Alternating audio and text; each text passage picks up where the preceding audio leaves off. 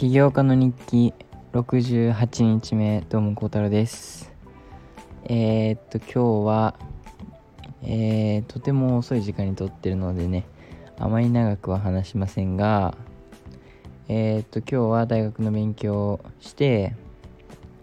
うんとそうですね大学の勉強最近なんか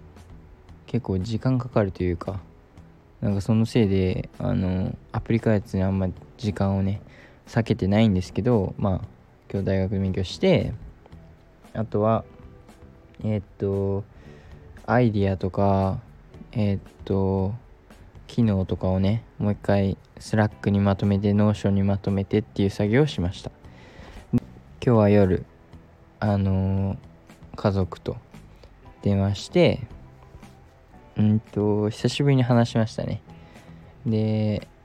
久しぶりにワンちゃんが見れたので、満足です。はい。っていう感じにね、本当に今日短いんですが、明日、ちょっと CTO 君と話して、あの、実際にね、